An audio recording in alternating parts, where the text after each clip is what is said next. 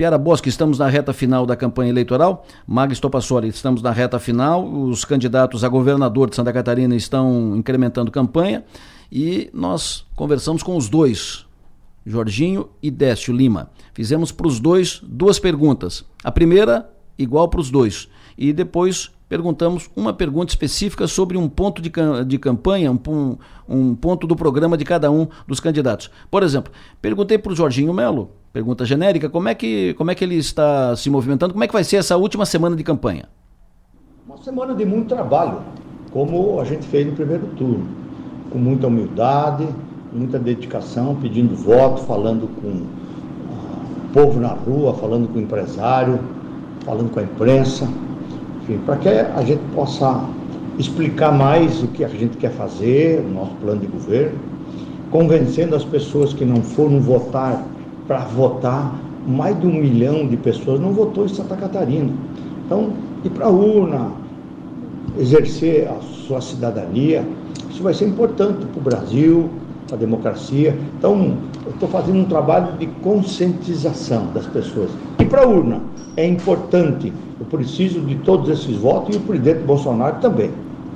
Perguntei para o Jorginho sobre um dos pontos mais importantes, mais falados né, da sua campanha, do seu programa de governo, que é a questão da faculdade gratuita. As faculdades, as universidades uh, comunitárias, que o, o, candidato Jorginho tem dito que no seu governo ser, será de graça, o, o estudante não vai pagar mensalidade. Como vai fazer isso? E ele disse: quero ser o governador da educação, do emprego, resolvendo a saúde. A saúde é dor, tem que tirar da frente. E depois, emprego e educação. Nós vamos fazer uma revolução com a faculdade gratuita. Nós vamos dar oportunidade do catarinense estudar sem ter que pagar. Porque hoje, se passar em medicina numa faculdade comunitária ou particular, em vez de ser uma boa notícia na casa, é um velório, porque ninguém pode pagar o nosso governo nós vamos pagar. E depois o aluno vai devolver em serviço. Se for uma médica, vai trabalhar no hospital, cinco horas por semana durante um ano. E assim por, e assim por diante. Aí é, fiz duas perguntas para o Décio Lima. A pergunta, primeira, a genérica, é, a mesma que fiz para o Jordinho. Como é que vai ser a última semana de campanha? Trabalhar dioturnamente, com entusiasmo, com paixão, com o amor que eu tenho pelo povo catarinense, pela causa que pertenço, pelos valores da solidariedade, pela minha formação cristã, de claramente estar até o último momento abraçando o nosso querido povo, conversando, dialogando com serenidade, com respeito e mostrando ao povo catarinense que nós somos a novidade a novidade que fomos no primeiro turno, mas a novidade também para governar.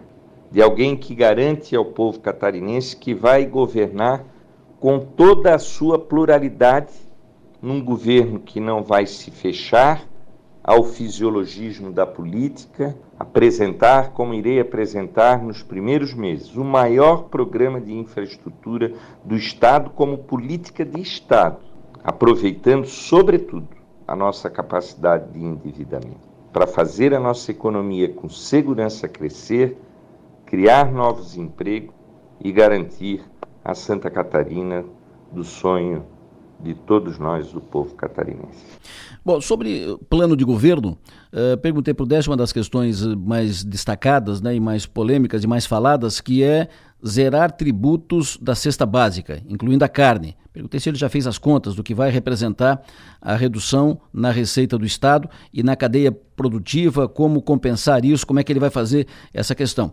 E o Décio Lima respondeu o seguinte: de que colocar o povo no orçamento não desestabiliza nem a economia, nem a estrutura do Estado.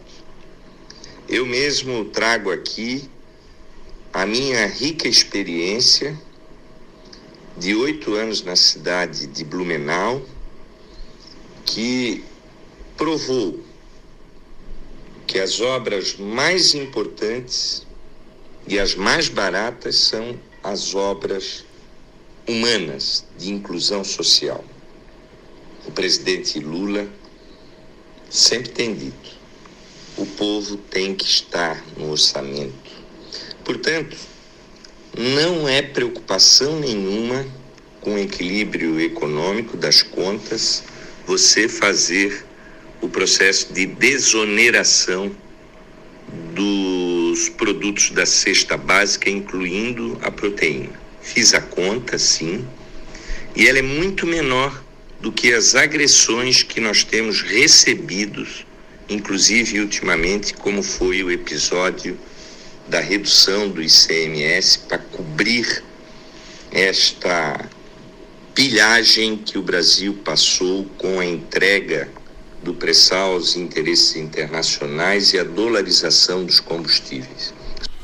Os dois candidatos, Décio Lima, Jorginho Melo, falando conosco sobre questões dos seus programas de governo e última semana de campanha. Piara, quero te ouvir.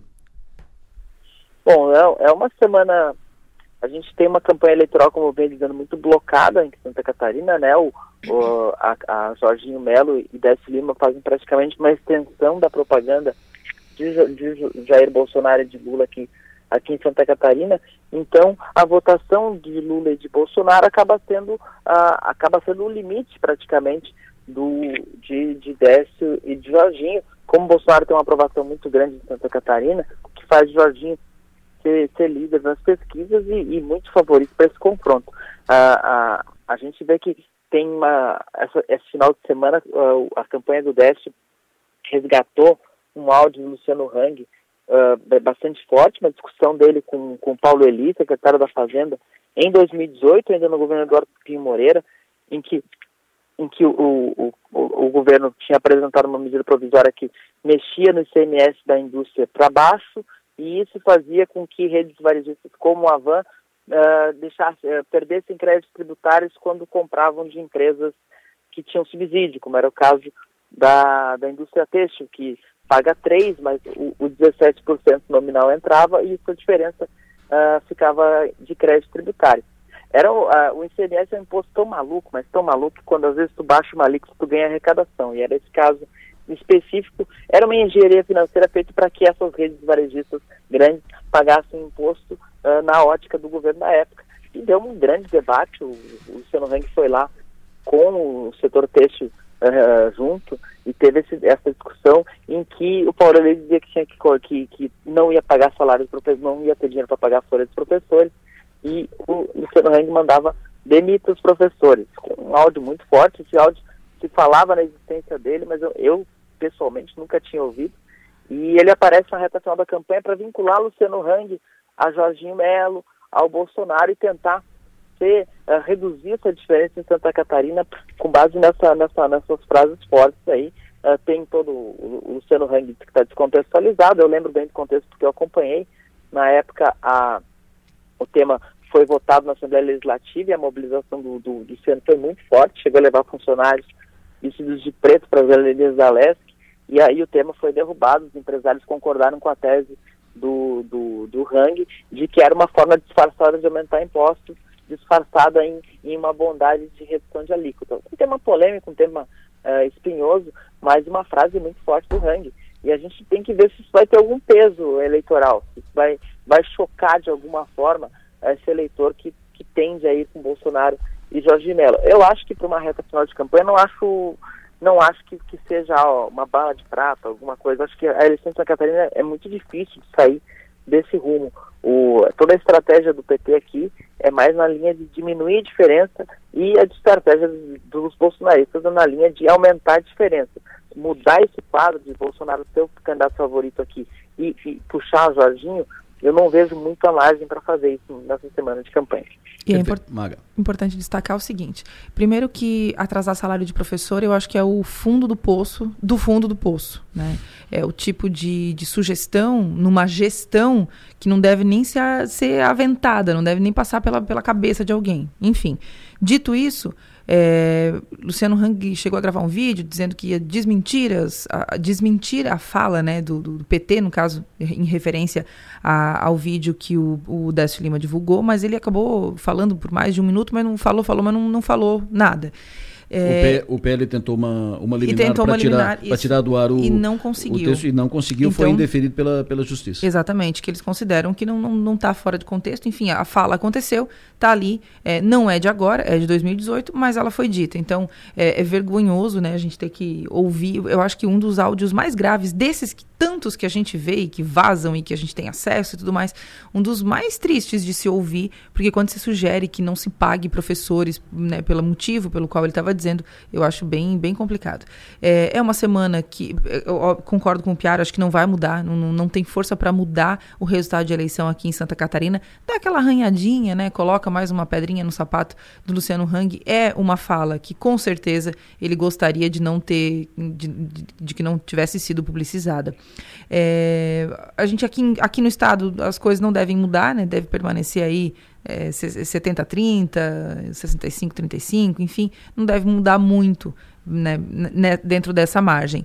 E eu acredito que nessa reta final, diferente do nível nacional, acho que aqui a gente vai ter um, um, um, um cenário um pouco mais tranquilo, porque justamente por isso. Né? E falando nisso, uh, reta final de campanha, hoje pesquisa pesquisa exclusiva, pesquisa do Instituto IPC, intenção de voto do eleitor de Criciúma como vai votar, como está pensando em votar o eleitor de Criciúma, cidade de Criciúma, município de Criciúma, pesquisa do Instituto IPC, exclusiva da Som Maior e 48. Os números estão sendo tabulados agora pela manhã, até meio da tarde. A uh, pesquisa foi feita no final de semana. Receberemos a pesquisa, os resultados à tarde e vamos publicar, vamos divulgar em primeira mão, primeiríssima mão, 19 horas no nosso parlatório, hoje, 19 horas parlatório, pesquisa IPC Criciúma, Piara Bosque.